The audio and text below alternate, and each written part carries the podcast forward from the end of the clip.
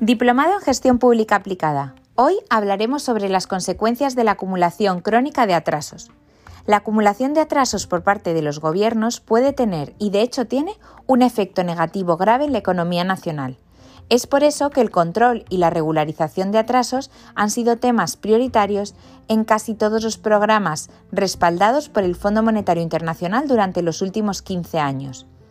La crisis financiera de 2008 en Europa demostró que la acumulación de atrasos puede representar un problema en economías avanzadas, como hemos visto en el caso de España y además en Portugal, Grecia e Italia.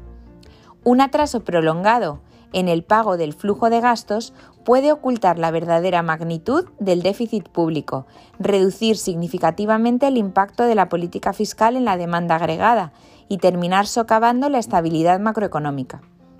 Las consecuencias económicas de la acumulación persistente de atrasos por parte de los gobiernos pueden ocasionar los siguientes resultados.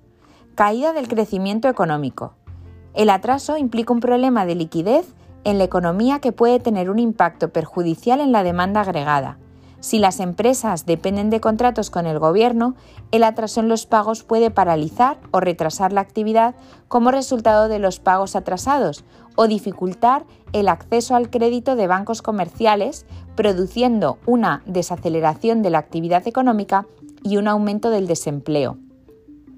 Encarecimiento del suministro de servicios los proveedores del Gobierno intentan mitigar los riesgos y el costo de oportunidad de los retrasos en los pagos incrementando los precios iniciales. Esto reduce la eficiencia del gasto público y, contribuye a la inflación. Disminución o interrupción de la prestación de servicios públicos.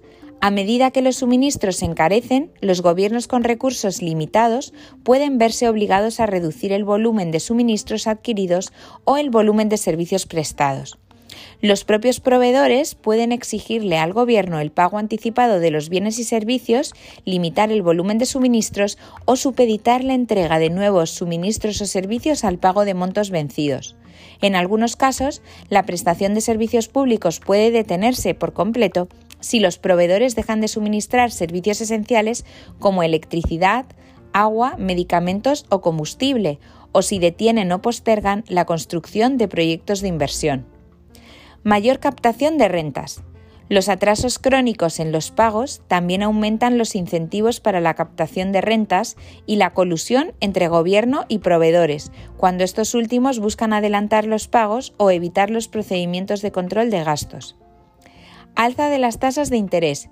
Los proveedores, a falta de liquidez, pueden intentar superar la morosidad de los pagos pidiendo crédito a los bancos, lo cual añade presión a los mercados de crédito y por ende ocasiona una subida en las tasas de interés. Estas presiones, a su vez, pueden llevar al Banco Central a distender la política monetaria haciendo subir aún más el nivel interno de precios. Pérdida de confianza en la política fiscal el atraso sustancial en el pago de gastos puede ocultar la verdadera magnitud de las obligaciones del Gobierno en una proporción que puede llegar al 20% del PIB. Finalmente, coste reputacional, especialmente de gobiernos regionales o municipales.